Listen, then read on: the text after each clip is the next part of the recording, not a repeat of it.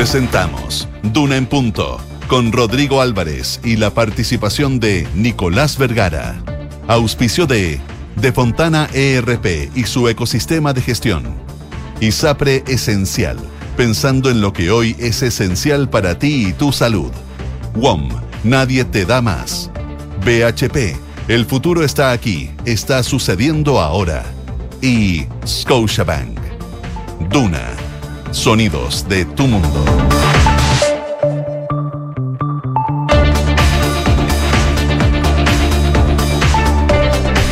Son las 7 de la mañana en punto, 7 de la mañana en punto, ¿cómo les va? Buenos días, bienvenidos a esta edición de Dura en Punto que hacemos desde la ciudad de Santiago, la capital de este país, desde la región metropolitana, que sabe de oscuridad hasta ahora, va a amanecer luego, pero con eh, pavimento un poquito resbaladizo a propósito de que está mojado. Algo de llovizna durante el transcurso de la madrugada, se espera que durante el día también eh, exista algo de llovizna. No, no hablan de chubascos los meteorólogos, pero sí de llovizna. Jornada de día miércoles, ya es 17 de mayo, eh, y con bastantes cosas que revisar. Harta información sobre la mesa, eh, ayer en la tarde, la interpelación a la ministra del Interior en el eh, Congreso. Anoche en Cerro Castillo, reunión del presidente de la República, Gabriel Boric, con los em, parlamentarios de la macrozona sur. Algunos no salieron muy contentos, querían hablar de seguridad, parece que el presidente quería hablar de otra cosa, es lo que dicen eh, algunos diputados que estuvieron presentes en esta cita. Hoy día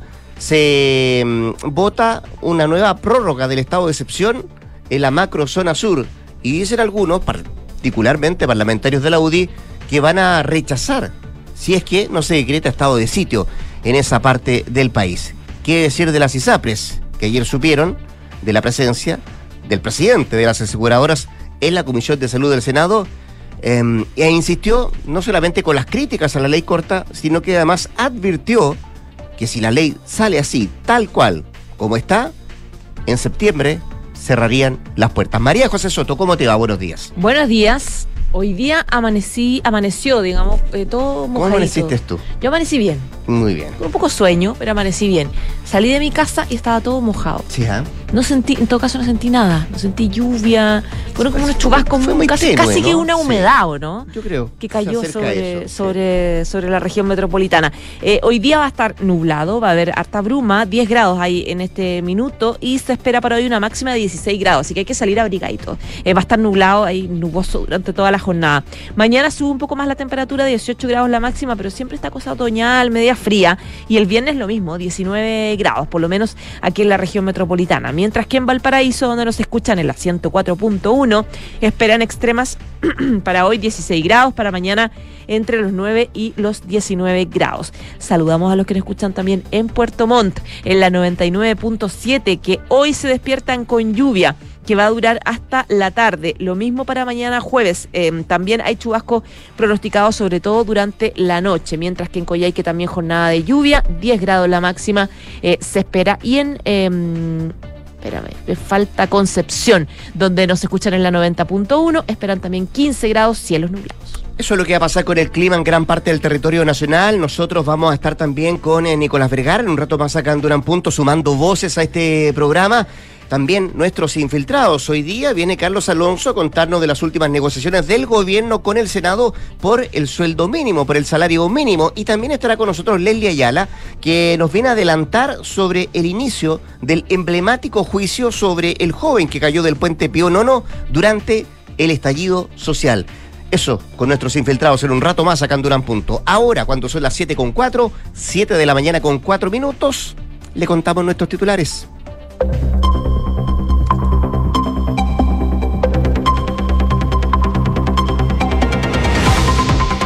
El presidente no nos dejó hablar de seguridad. Diputados de la oposición por la Araucanía expresaron su molestia tras reunirse con el presidente Boric en Cerro Castillo. Esto a horas de que se vote hoy una nueva extensión del estado de excepción en la zona. Según varios de los invitados, los problemas de inseguridad fueron desplazados para conversar de la instauración de la Comisión de Paz y Entendimiento, iniciativa que el mandatario busca presentar en unos días. Seguridad y migración fueron los temas principales de la interpelación a la ministra del Interior, Carolina Toa. El diputado de RN, Andrés Lonton, lideró el emplazamiento a la titular de Interior durante la instancia. El debate fue impulsado por Chile Vamos, alegando eh, que la gestión de la secretaria no es suficiente en materia de delincuencia. Me quedé con un sabor amargo, pero valoro que se respondiera a las preguntas, dijo Lonton al final de la cita. La cifra de detenidos por homicidios aumentó un 33% en un año, según Carabineros.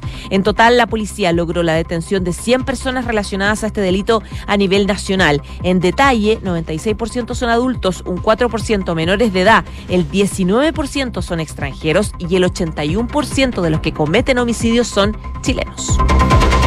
Como una irresponsabilidad calificó el superintendente de salud Víctor Torres las advertencias de la asociación DISAPRES, quienes sentenciaron que si se aprueba la ley corta presentada por el gobierno para aplicar el fallo de la Suprema, el sistema de salud privado caerá en apenas cuatro meses. Torres dijo que decir que por este proyecto van a caer es simplemente irresponsable. Hoy todas las partes volverán a reencontrarse en una nueva sesión de la Comisión de Salud del Senado.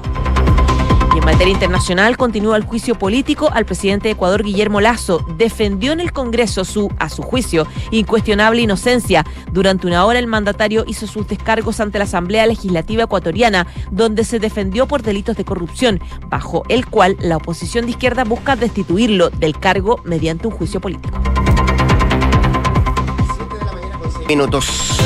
Vamos al detalle de lo que está pasando en nuestro país. Bueno, lo decía la José Soto. Hoy día se vota una nueva prórroga del estado de excepción constitucional en la Araucanía. Es la número 24, medida que cumple además un año en esa parte del país. Y por la mañana será el turno de los diputados y por la tarde del Senado. En la Cámara Baja podría a ver, podrían existir votos en contra de esta medida, particularmente parlamentarios de la UDI, que han dicho que si es que no se declara el estado de sitio, ellos nos van a aprobar una nueva prórroga para la región de la Araucanía. Medida que han pedido los parlamentarios tras los últimos hechos de violencia que se han registrado en esa, en esa región del país.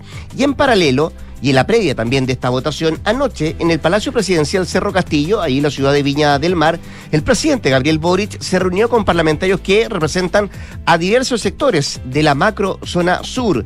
18 em, parlamentarios invitados, llegaron solo 15, se ausentaron la diputada Emilia Nullado y los senadores Francisco Huenchumilla y también Felipe Cas. ¿De qué se habló en la cita?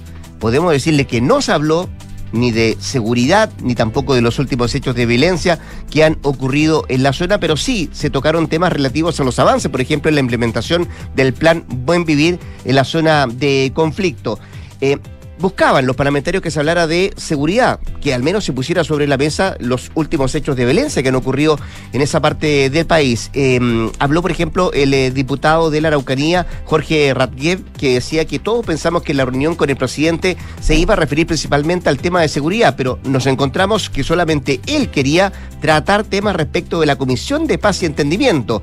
Planteamos nuestros puntos de vista. Todos reclamaron respecto de que no se tratara la situación de seguridad. Y el presidente dijo, insistió en que lo verían más adelante. Creemos que si el día de mañana, se refería anoche, el diputado, hay una ampliación de lo que significan las facultades y las medidas de estado de excepción de emergencia que hoy día tenemos en esta región, en estado de excepción finalmente se va a rechazar, decían.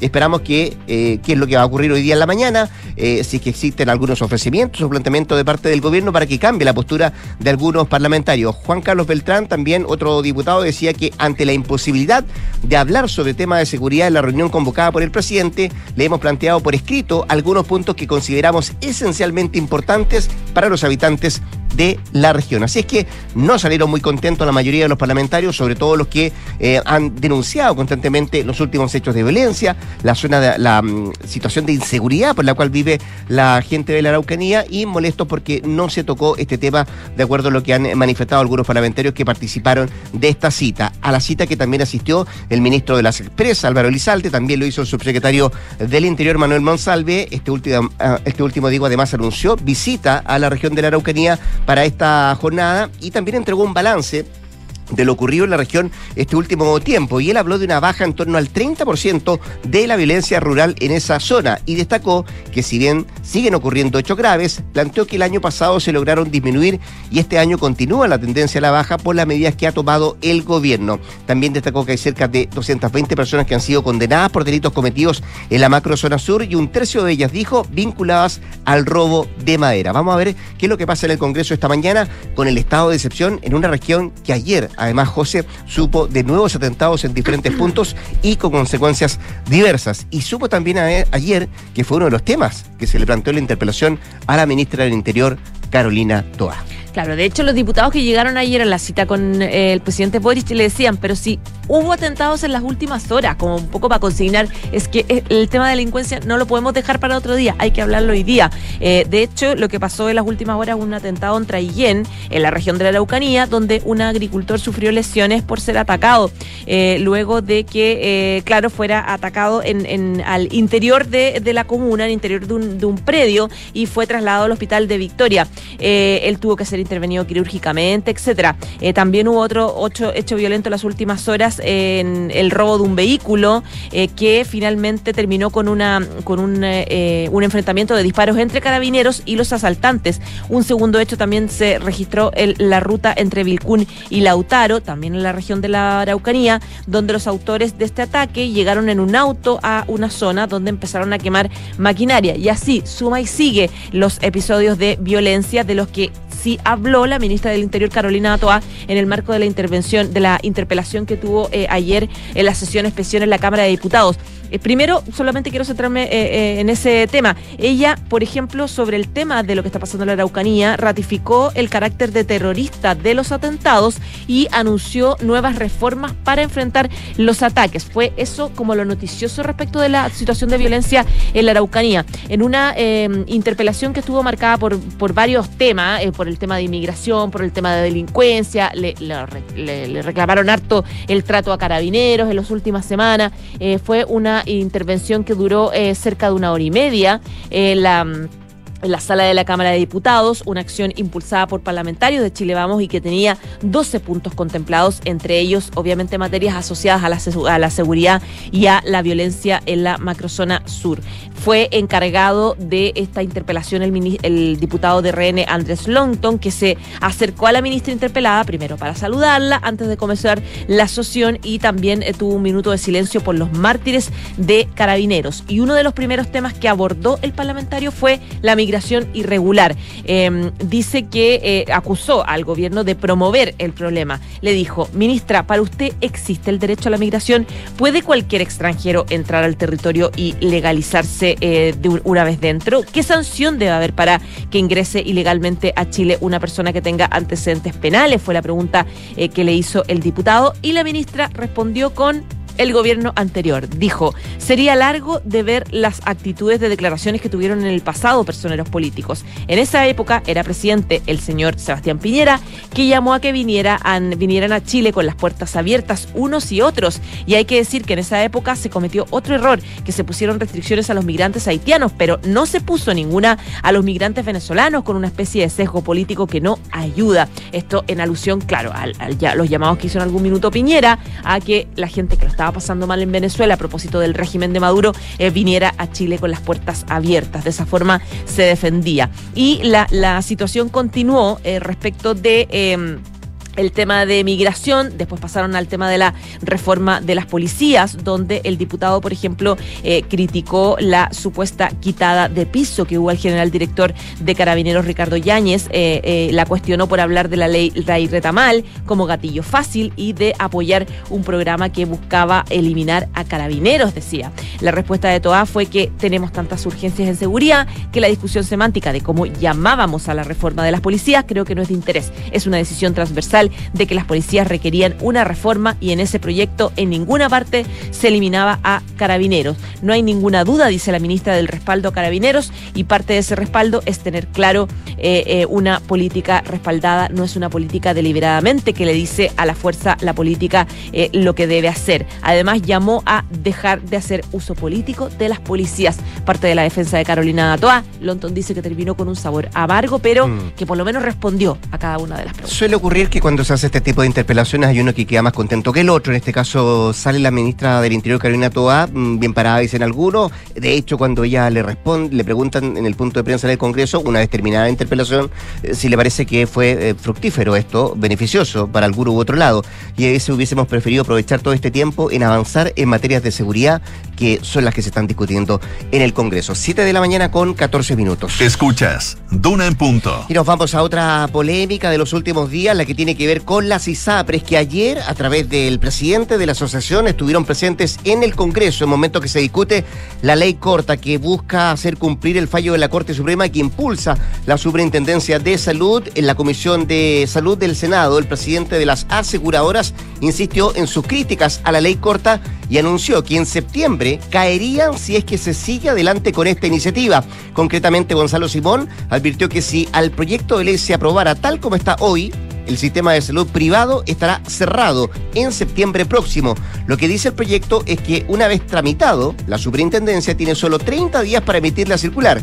Eso quiere decir que si en mayo sale el proyecto de ley tal como está escrito, tal como está presentado, en septiembre está cerrado el sistema de ISAPRE, fue lo que dijo Simón. Y en ese sentido, las ISAPRE también aseguran que la caída es tan importante que no da espacio para que la amplia mayoría de las instituciones que hoy día están funcionando puedan seguir funcionando. Por último, Simón acotó que la sentencia de la Corte Suprema debe cumplirse.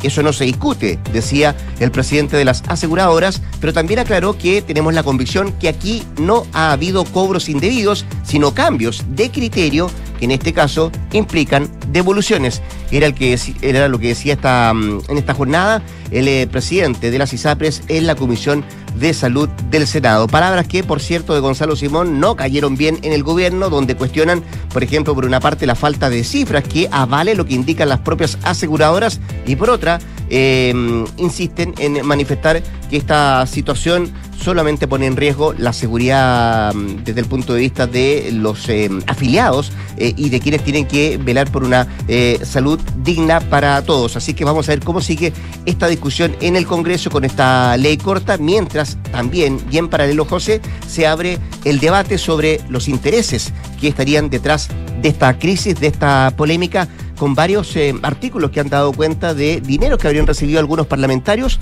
eh, de algunas ISAPRES o de algunos em, representantes de ISAPRE en el pasado.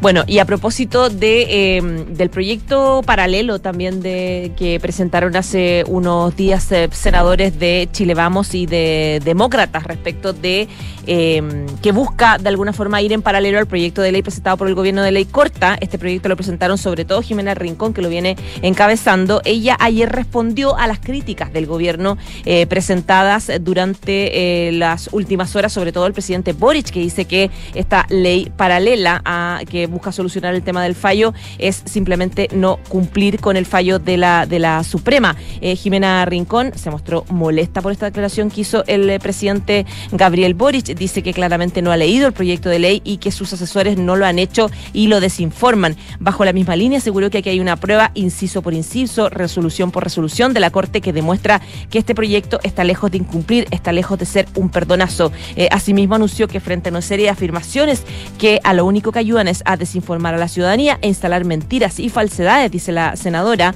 eh, dirigirá un oficio a la Corte Suprema en la que solicitó un pronunciamiento acerca de si el proyecto de la reforma constitucional eh, que se presentó se ajusta a la sentencia. Agregó que el oficio está dirigido a la Corte y adjuntamos un cuadro comparativo con los considerando del fallo que consigna el proyecto de la reforma constitucional. Eh, dice ella que no hay ninguna intención en el proyecto de no cumplir el fallo de la Suprema, sino darle una solución más práctica a esta crisis.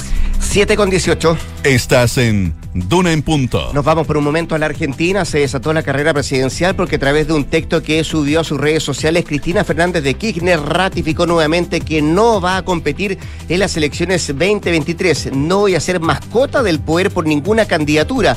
Fue lo que escribió la actual eh, vicepresidenta de la Argentina, que insistió en que no se trató de una decisión apresurada ni producto del momento, sino de una decisión razonada y muy bien pensada, escribe Cristina Fernández. La actual vicepresidenta reiteró lo que había dicho en diciembre pasado, luego de ser condenada por corrupción en la causa Vialidad y en la que en un streaming, con tono bien enfurecido, había dicho por primera vez que no sería candidata. Eh, Cristina Fernández dio a conocer que su nombre no va a aparecer en ninguna boleta, en ninguna papeleta y que el 10 de diciembre va a volver a su casa.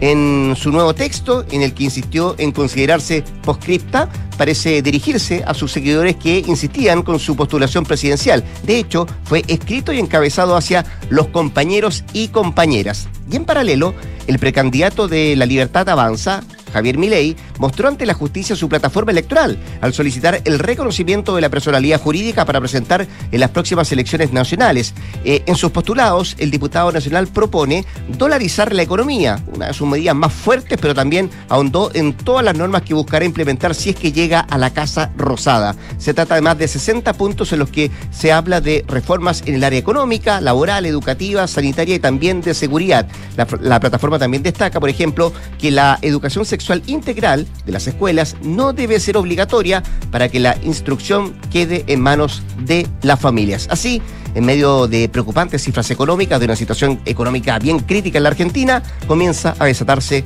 la presidencial en el vecino país. 7 con 20. En Duna en Punto le tomamos el pulso a la economía. Ya a esta hora revisamos los principales indicadores económicos. Se cotizan esta jornada la UEF en 35.984 pesos, mientras que el dólar 794,44 y el euro 863,33, mientras que el cobre 3,66 dólares la libra.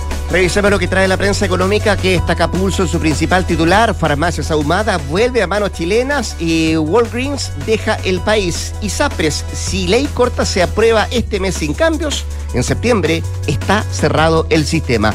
Eh, ¿Qué trae el diario financiero hoy día? Inversionistas chilenos liderados por la Raín Vial compran farmacias ahumadas y apuestan por recuperar liderazgo. Parte de los títulos en la prensa económica.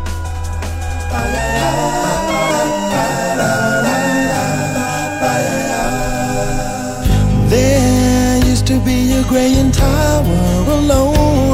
Escuchamos a SEO que anunció una gira por el Reino Unido por su aniversario número 30. El cantante está listo para marcar el hito de su LP Cell de 1991 y su seguimiento de 1994, interpretando sus grandes éxitos, uno de ellos, Kiss from a Rose. La carrera comienza con un espectáculo en la Filarmónica de Liverpool el 12 de septiembre y termina en el London Palladium el 17 de septiembre. Él asociado, eh, se ha asociado en este caso con su antiguo colaborador, que es Trevor Horn, que será el director musical para sus shows. Por tanto, las expectativas de sus fanáticos, fanáticos digo, están por el cielo a la espera de sus nuevos espectáculos. Con la música del británico, de hecho, esta canción fue parte de la mm, película Batman Forever. Eh, recibió varios Grammys, entiendo, esta, esta película y esta canción. Nos vamos a la pausa. María José Soto va a volver a las 8 de la mañana para actualizarnos las informaciones. Y antes de la pausa, un par de consejos.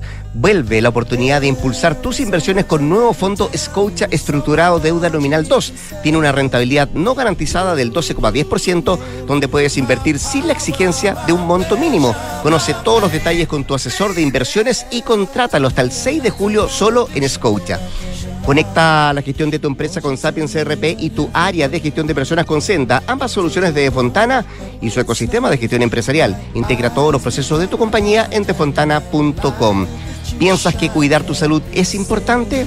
ISAPRE Esencial sabe que es esencial. Cuenta con el respaldo de ISAPRE Esencial de Grupo Alemana, pensando en lo que hoy es esencial para ti y también para tu salud. 7 con 23, nos vamos a una pausa comercial. Regresamos con más acá en Dunan Punto, que es el 89.7.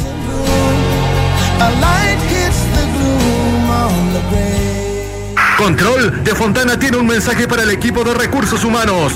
Si en el año de la productividad tu gestión de personas no cuenta con firma digital, gestión de contratos, remuneraciones y no tiene el control de sus procesos, piensa digital y despega la eficiencia con Senda desde Fontana. Gestión de persona, contratos, vacaciones y mucho más gracias a su ecosistema digital de gestión empresarial. No esperes más y despega la eficiencia con hasta un 50% de descuento en la implementación ingresando a defontana.com. Entre el trabajo, los viajes, las expectativas, las responsabilidades, muchas veces he llegado a pensar que por ir tras lo urgente he perdido el foco de las cosas realmente importantes. Pero cada vez que me detengo un segundo, recuerdo que voy en la dirección correcta. Respaldo, simpleza, transparencia y SAPRE Esencial de Grupo Alemana, pensando en lo que hoy es esencial para ti y tu salud. Mantén tus inversiones a otro nivel con el nuevo Fondo Scotia Estructurado Deuda Nominal 2, sin monto mínimo de inversión y una rentabilidad no garantizada del 12,10%. Aprovecha y contrátalo hasta el 6 de julio con tu asesor de inversiones. Conoce detalles en scotiabankchile.cl slash nuevo guion medio fondo.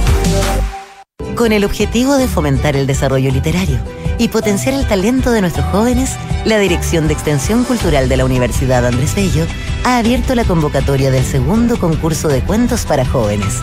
El cierre de recepción de trabajos es hasta el 15 de junio. Inscripciones y más información en cultura.unap.cl. Universidad Andrés Bello, institución acreditada a nivel de excelencia.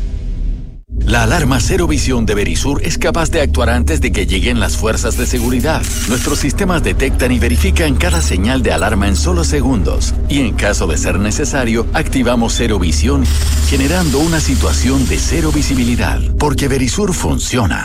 Contrata tu alarma Cero Visión llamando al 600-385-0003 o en www.verisur.cl. Activa Verisur. Activa tu tranquilidad.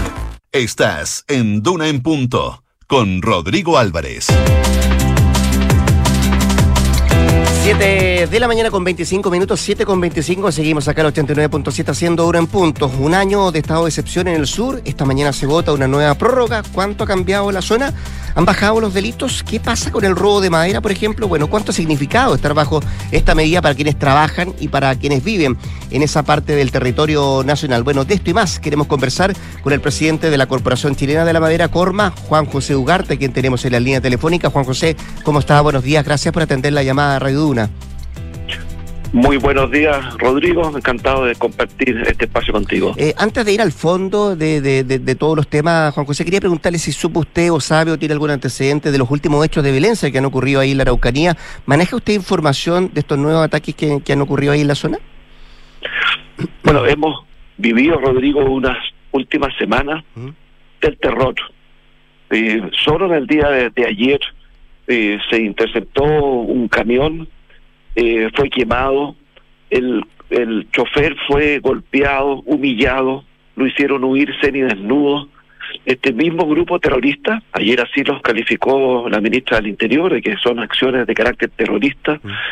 eh, interceptó luego una camioneta que iba con un, con un tractor, eh, los agarraron a balazos, eh, el conductor de la máquina está hoy día hospitalizado, y estos son hechos, Rodrigo, que se han sucedido durante las últimas semanas, la escalada de violencia, los delitos de mayor connotación, ah, como ha dicho el fiscal, se han incrementado. La situación realmente es muy grave.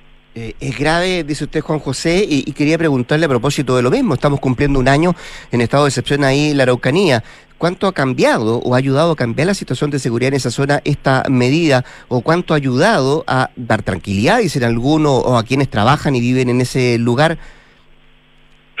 Mira, recibíamos el testimonio de dos parvularias que viajan eh, en una van institucional porque no se atreven a subirse a su vehículo. Viajan con una de ellas con su hija de cinco años. Mm. Ellas tienen eh, instructivos de que si son eh, atacadas a balas, qué hacer, incluso la niñita. viven con angustia, viven con temor, concurren a su lugar de trabajo, pero viven familiarmente muy angustiadas por el trabajo de su marido que trabaja en el sector forestal, que no sabe si vuelve, solo cuando se vuelven a encontrar en la noche, pues retorna la tranquilidad. ¿Te imaginas vivir en esas condiciones?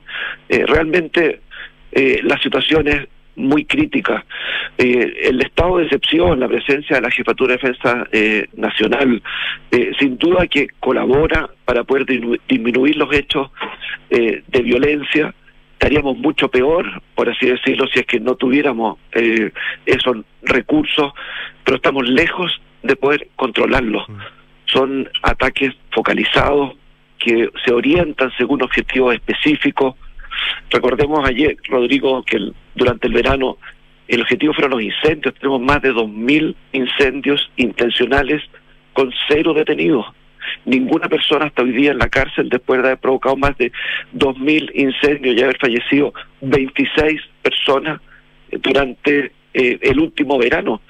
Por lo tanto, eh, la situación podría ser peor si no contáramos con los efectivos, la dedicación de Fuerzas Armadas, la apoyo de carabineros. Recordemos que en el verano teníamos que huir de sitios de que combatíamos el incendio acompañados de carabineros que nos de- de- pedían que replegáramos las capacidades porque nos superaban en fuerza, en armamento, quienes nos estaban atacando. Es una situación que se está dando hoy día con mayor crudeza eh, con el ataque a las personas. Quería preguntarle es un eso. hecho gravísimo. Sí, estamos conversando con Juan José Ugarte, presidente de Corma, la Corporación Chilena de la Madera, a propósito de este último dato que usted me está entregando. ¿Ha mutado, Juan José, ha cambiado el actuar de quienes cometen este tipo de delitos? Se lo pregunto porque la semana pasada, luego del ataque a la familia Urban, eh, se planteaba que ahora estos ataques van directamente contra civiles, no solamente contra predios, sino que también contra, contra civiles. ¿Usted ve algo de eso en esta mutación, en este cambio del actuar de esos eh, delincuentes? Sin duda, eh, los objetivos eh, son focalizados. Eh, tuvimos menores ataques a personas y a equipos durante el verano porque se focalizaron en eh, los incendios intencionales. Con la llegada de las lluvias, con los cambios del clima, hoy día han vuelto, lo que es más terrible, a, como tú señalas, a atacar a las personas, a literalmente enfrentarlas a balas el detener eh, heridos hoy día por eh, ataques terroristas, al detener una población afectada por el temor, son objetivos que van mutando de acuerdo a una estrategia porque hay detrás de esto una organización. En esto no existe improvisación por parte de estas bandas terroristas. Juan José, eh, hablamos del estado de excepción. ¿Qué le pasa a usted cuando escucha el concepto ahora de estado de sitio que quieren plantear algunos parlamentarios eh, que se ha decretado de parte del gobierno? ¿Le hace sentido? Eh, no somos expertos en, en, en, en la manera en la cual resultaría más efectiva el despliegue de Fuerzas Armadas y carabineros, pero no cabe ninguna duda de que la condición actual no entrega seguridad a los vecinos, ni es capaz de anticiparse a los hechos delictuales, ni tampoco, Rodrigo, de llegar a los culpables. Las personas que están eh, detenidas, los delincuentes, las bandas desarticuladas, eh, todavía siguen actuando en impunidad.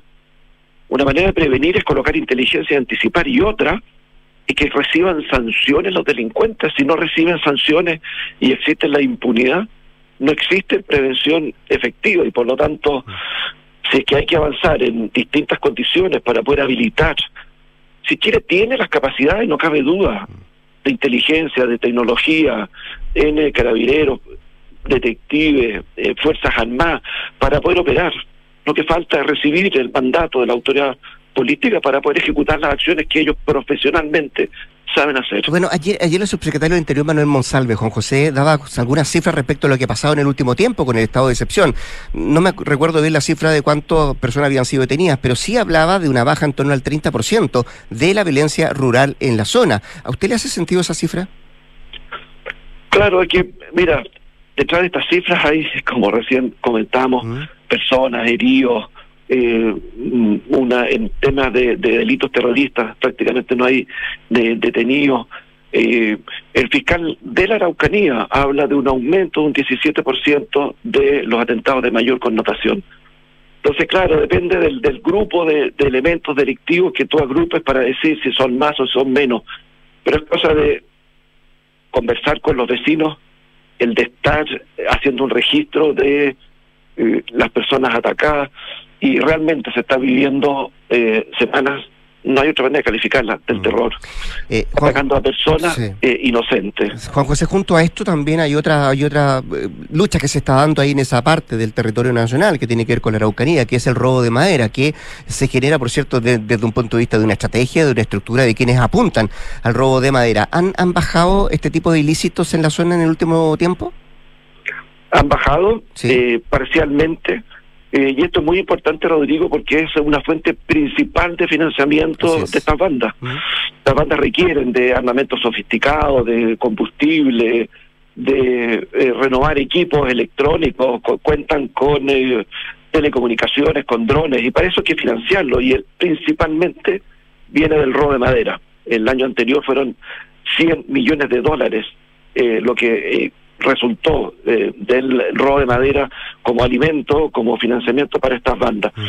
Entonces, desde la aprobación de la ley eh, se ha hecho efectiva, hay hoy día detenidas, hay siete bandas desarticuladas, pero no se ha podido llegar todavía a la raíz de la organización porque, Rodrigo, no contamos con el reglamento. Eso, le iba a preguntar, entiendo, todavía no está vigente el reglamento, no puede eh, ejercerse con, con total propiedad esta ley a propósito de que no está el reglamento.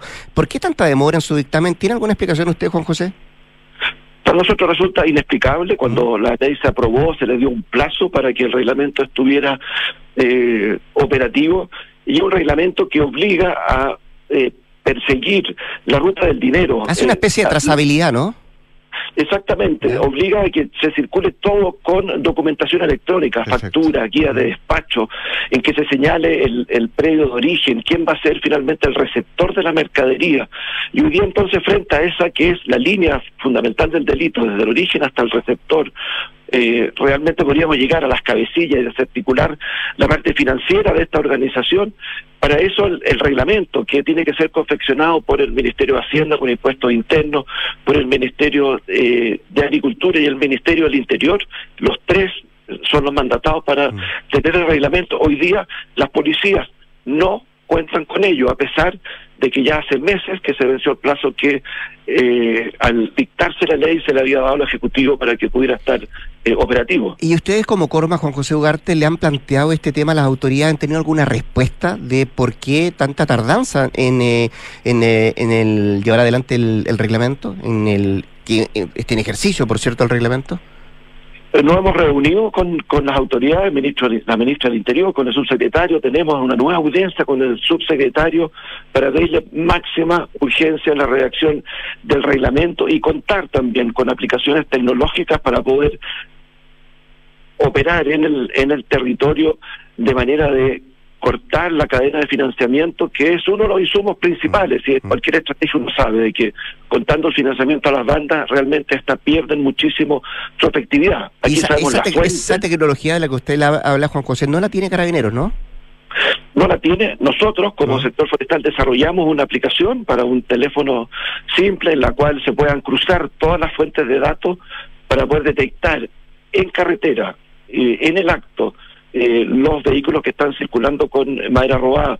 Que hoy día no se puede hacer porque implicaría tener en la carretera un carabinero, un representante de la CONAF, un representante de impuestos internos, un computador conectado a Internet. En medio de este contexto de inseguridad, eso es imposible de hacer. El operativo, que la aplicación que hemos desarrollado, significa que en tu celular, en un clic, tú descargas el carabinero, el que tiene las medidas de seguridad pertinentes, descarga en un clic toda la información necesaria para poder detectar el robo eh, infragante, digamos, cuando está eh, circulando. Y una aplicación que entregamos en diciembre del año pasado a la Subsecretaría del Interior, de manera que pudiera ser eh, usada, digamos, por la Fuerza de Seguridad en Carretera, y hasta el momento no tenemos ni siquiera respuesta de avance sobre eh, ese, ese elemento, ese instrumento. Mm. Que de nuevo insisto, esto no es para proteger a los propietarios forestales, esto es para poder cortar la cadena de financiamiento de estas bandas terroristas y dar seguridad a la población. Eh, Juan José, para terminar y para que quede claro, ¿usted no está de acuerdo con el estado de sitio o cree que es una medida que se debería llevar a, cabo en la zona? Estoy de acuerdo en fortalecer, estamos de acuerdo en fortalecer la presencia de las fuerzas de orden y fuerzas policiales en la región. Si eso el rótulo de estado de sitio o un estado de excepción no acotado, la autoridad lo definirá. Pero así, en las condiciones actuales en que estamos, no se puede perseverar. Juan José Ugarte, el presidente de Corma, conversando esta mañana con Radio Duna. Juan José, muchas gracias, que esté muy bien. ¿ah? Buen día, Rodrigo. Igualmente. 7 con 38, vamos a la pausa. Construir un mejor futuro está sucediendo ahora y son los recursos esenciales como el cobre que produce BHP en Chile los que ayudan a hacerlo posible. El futuro está aquí, está sucediendo ahora. Pórtate a la red 5G más grande de Chile con los planes más y agrega planes adicionales por solo 4.990 pesos cada uno por cuatro meses con los mismos beneficios que el plan original. Elige y pórtate. WOM, nadie te da más. Vamos a la pausa y al regreso, Nicolás Vergara y nuestros infiltrados, Carlos Alonso y Leslie Ayala, Durán Punto. Ya grupo, hace rato que no vamos al gimnasio y tenemos el año pagado. Vamos mañana y hacemos pierna. Pucha, no puedo. Estoy sin auto. Está difícil. Tengo bautizo. Sorry, compré la gata. Ah, Hay grupos que no te convienen, pero hay otros que sí. Pórtate a los planes más y agrega planes adicionales por solo 4.990 cada uno por cuatro meses. Con los mismos beneficios que el plan original. Pórtate a la red 5G más grande de Chile. WOM, nadie te da más. Bases y condiciones en WOM.cl. Construir un futuro mejor es una responsabilidad que compartimos todos. Mientras más países adoptan medidas para reducir las emisiones de carbono, la demanda de productos y servicios esenciales para el crecimiento económico sigue en aumento. No es fácil, pero son recursos como el cobre producido por BHP en Chile los que ayudan a hacerlo posible. El futuro está aquí. Descubre cómo en bhp.com slash mundo mejor. La alarma Cero Visión de Verisur es capaz de actuar antes de que lleguen las fuerzas de seguridad. Nuestros sistemas detectan y verifican cada señal de alarma en solo segundos. Y en caso de ser necesario, activamos Cero Visión, generando una situación de cero visibilidad. Porque Verisur funciona. Contrata tu alarma Cero Visión llamando al 600-385-0003 o en www.verisur.cl. Activa Verisur. Activa tu tranquilidad. Enfrentar el cambio climático es tarea de todos. Duna, por un futuro más sostenible. Contribuir al despliegue en el mercado de la próxima generación de plantas de energía de concentración solar innovadoras, confiables e inteligentes es el objetivo del proyecto europeo Leia, liderado por Acciona. La iniciativa, que se desarrollará hasta fines de 2025, busca proponer nuevas soluciones de control de operación y mantenimiento para la tecnología de torre que utiliza sales fundidas para la generación de energía renovable. Para alcanzar este objetivo, Acciona y sus socios en Leia probarán diferentes soluciones y estrategias en dos de los países líderes en tecnología de concentración solar del mundo, siendo una de ellas la planta Cerro Dominador que opera en Chile de propiedad de EIG Global Energy Partners. Acciona, expertos en el desarrollo de infraestructuras para descarbonizar el planeta. Este 2023 en UC Cristus seguimos creciendo para entregarte lo mejor de la medicina UC, para llevar la salud y calidad UC más cerca de ti.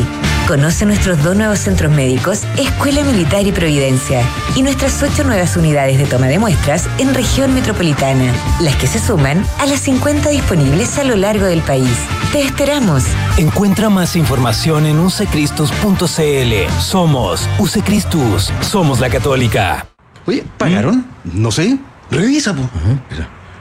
Sí, pagaron. ¡Déjale! Ahora Mando Medio también te ayuda a tener los pagos de remuneraciones en orden. Infórmate sobre el outsourcing de remuneraciones en mandomedio.com. Gracias, Mando Medio. Escuchas Duna en punto.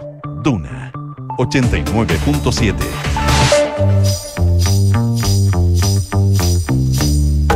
Son los infiltrados en Duna en punto. 7 con eh, 42 minutos, 7 de la mañana con 42 minutos. Nicolás Vergara, ¿cómo estás? Muy bien. ¿Bien? Bien. Qué bueno. Cayó un poquito de agua en Santiago. ¿eh? Poquito. Un poquito de agua, Sí. sí. Pero para el día bien, o sea, o... Para el transcurso del día, Lluvia alguna más fuerte, ¿no? ¿no? sé si chubascos, pero algo de llovizna. Sí, ah, yo, Sí. tenía- yo pensaba que más lluvias fuertes inclusive. Pero no fue problema para que nuestros infiltrados estuvieran acá con nosotros. Leslie. Ayala, ¿cómo te va? Buenos días. Muy buenos días, Rodrigo Nicolás. Y Carlos Alonso Carlitos. también, nuestro infiltrado este día miércoles. ¿Cómo le Buenos días, muy bien. ¿Todo bien? Señorita. Un vamos. caso Un emblemático. caso emblemático, ¿no? Muy emblemático, eh, posterior al estallido social. De hecho, sucede casi un año después del estallido social, el 2 de octubre del 2020, cuando tenemos esta situación en el epicentro de lo que eran las manifestaciones. Recuerdan que todos los viernes, posterior al estallido social, eh, Plaza Baquedano se transformaba en una verdadera eh, batalla campal entre manifestantes eh, y también eh, personal policial, específicamente quienes en esa época se llamaban Fuerzas Especiales, que hoy día tienen otro nombre de control y orden eh, público, COP. Bueno, en ese momento, esa jornada fue marcada por un episodio que generó bastante polémica posterior que tiene que ver con la caída al, al lecho del río Mapocho, que en esa época no tenía mucho, mucho caudal. Afortunadamente, de un joven de 16 años eh, que fue impulsado, según la fiscalía, eh, hacia eh, justamente eh, el puente Pío Nono, una vez que él estaba corriendo. Desde, desde al lecho del río. Claro, está el puente Pío Nono y ahí fue, habría sido, según palabras de la propia fiscal Jimena Chong, quien lleva adelante esta investigación, impulsado. Ese es el verbo que se utiliza eh, por parte de este personal de carabineros hacia eh, la caída de, este puente.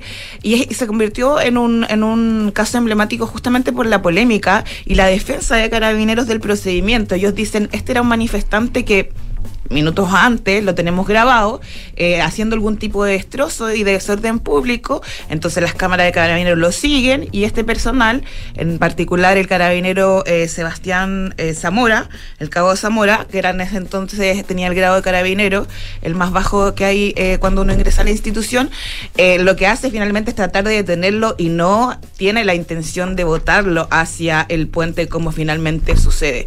Ahora, la fiscalía durante todo este tiempo se convenció y acusó a- al cabo, ex cabo Zamora eh, por este, por delitos de lesiones graves, gravísimas provocadas a este adolescente y hoy, eh, durante esta jornada, parte este juicio. ¿Por qué es importante? Porque hay muchas cámaras que dan cuenta del procedimiento y acá finalmente lo que va a tener que establecer la justicia es justamente esta disputa que ha existido entre el Ministerio Público y eh, la propia institución de carabineros de que este procedimiento se ajustó a los protocolos de ese entonces. Recordemos que eh, en el año 2020, cuando ocurre esto, Carabinero era una institución que estaba bastante cuestionada a propósito justamente de su rol en el estallido social, no así lo que ocurre ahora, una institución que está plenamente respaldada por la ciudadanía, ha vuelto a tener el prestigio que tuvo durante mucho tiempo antes, previo a, obviamente al estallido social.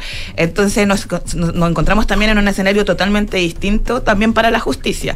Eh, si bien los jueces se tienen que, obviamente, eh, tienen que eh, juzgar en base a la ley, sabemos que los contextos también son distintos y también son eh, especiales para la justicia y es muy importante lo que se establezca en este juicio. Por eso yo les hablo de un caso emblemático donde se va a poner en juego justamente esto, el procedimiento, si se ajustó a los protocolos de carabineros o si acá efectivamente hubo un delito que puede marcarse dentro de los delitos eh, del estallido social, donde ya no habría ninguna otra, eh, y- o sea, bueno, hay más instancia, obviamente este es un tribunal de primera instancia y podría apelarse en el caso de que tanto que se condene como que se absuelva, pero obviamente es un caso que nosotros tenemos que ponerle harto ojo hoy día, eh, porque justamente qué pasa eh, si este carabinero, por ejemplo, no, no hizo uso de su arma, por ende no, acá no se aplica la ley Naín Retamal. Que está siendo aplicada por los tribunales, pero sí, eh, obviamente, se podría establecer de que justamente si una persona va arrancando y un carabinero lo que trata de hacer es justamente de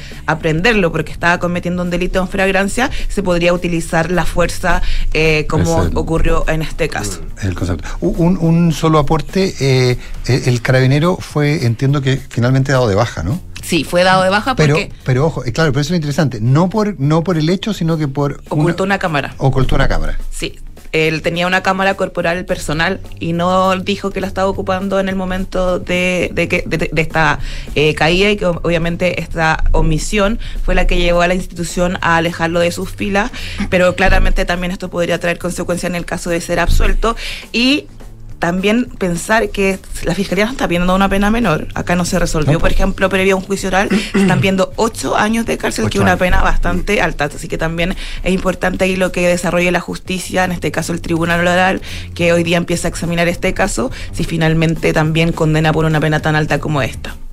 O absuelve. O absolve, claro. Ya, muy pendiente entonces de este juicio que, que parte hoy día. Don Carlos Alonso, ¿cuánto y cómo avanza la negociación entre el gobierno y el Senado por el sueldo mínimo?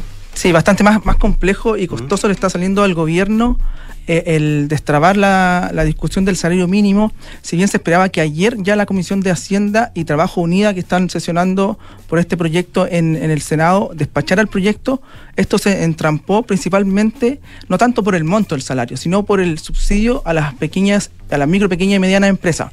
Recordemos que en la Cámara de Diputados ya el gobierno entregó varias medidas para, la, para que las pequeñas y medianas empresas pudieran solventar el costo del salario mínimo. Una de ellas era extender el beneficio del subsidio para todas las empresas que tuvieran trabajadores hasta el 30 de abril de este año eh, ganando ingreso mínimo, pero además para eh, lograr también los votos y asegurar, mejor dicho, los votos de la, de la oposición, rebajó la tasa de impuesto de primera categoría para, la, para las pymes a, a 10% este año, de 25 a 10%, y para el próximo eh, a 12,5%. Eso logró destrabar la discusión en la Cámara y se aprobó. Pero esto no ha sido suficiente en la discusión en el Senado, ya que los senadores plantean el hecho de que hay trabajadores, por ejemplo, que al 30 de abril eh, de este año eh, tuvieran un ingreso de más o menos 420 mil, por ejemplo, ellos, ese, ese costo, el- las empresas no tendrían ningún, ningún subsidio.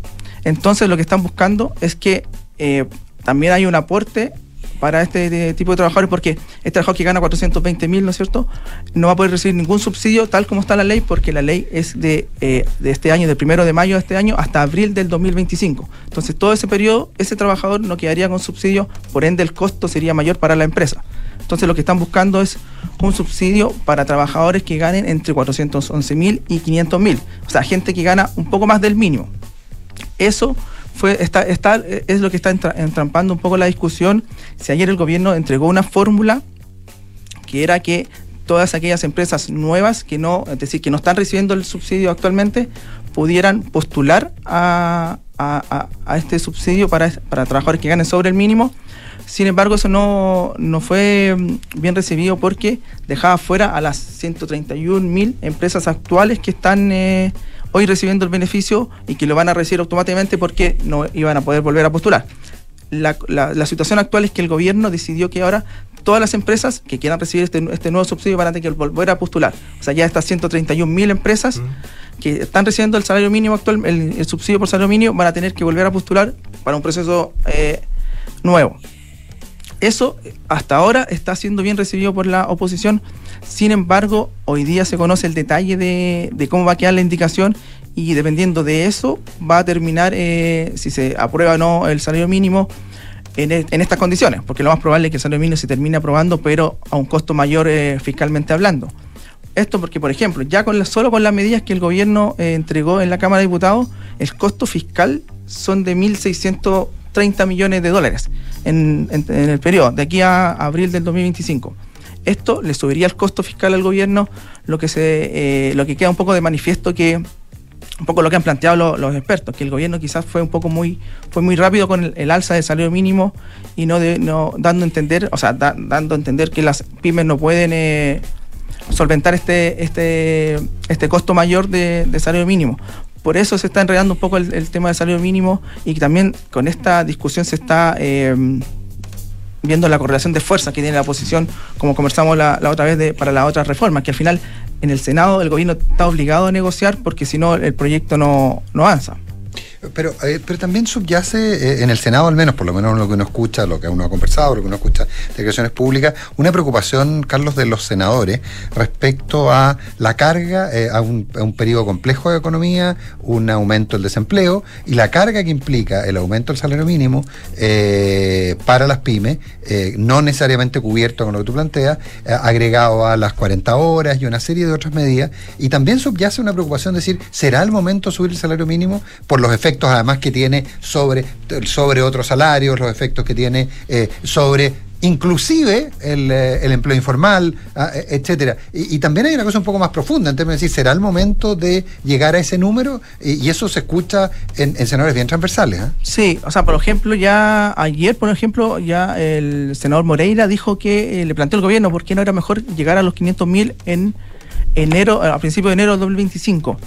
Y ya en también más, eh, desde el oficialismo también, eh, algunos reconocen, eh, no públicamente, No, que, no públicamente. Eh, se fue quizás muy rápido y se, se aceleró mucho la llegada a salario mínimo, porque bueno, porque el hecho de que el gobierno esté entregando un subsidio y que eh, seamos, sea Chile y Canadá los únicos países que entreguen subsidio para que las empresas puedan pagar un salario mínimo, deja quizás de manifiesto que quizás se avanzó muy rápido y que la, que la economía no es capaz todavía que, de, de pagar un claro, salario mínimo y- de 500 mil pesos. Y que económicamente no se sustenta. O sea, finalmente tú, tú- nadie está obligado a lo imposible. Entonces, cuando se plantea un salario mínimo de 500 mil pesos y tiene un porcentaje relevante de la economía, que es la que más empleo entrega, que se declara incapaz de pagarlo por un tema de subsistencia, por un tema de, bajar sus utilidades, tal vez es una pregunta de fondo y entiendo que hay varios que hay varios parlamentarios transversales que se la están haciendo. Mm, correcto. Ahora, lo otro es que el, son más o menos entre 20.000 a 30.000 empresas las que están en esta situación que tienen trabajadores entre 400, que ganan entre 411.000 y 500.000 más o menos,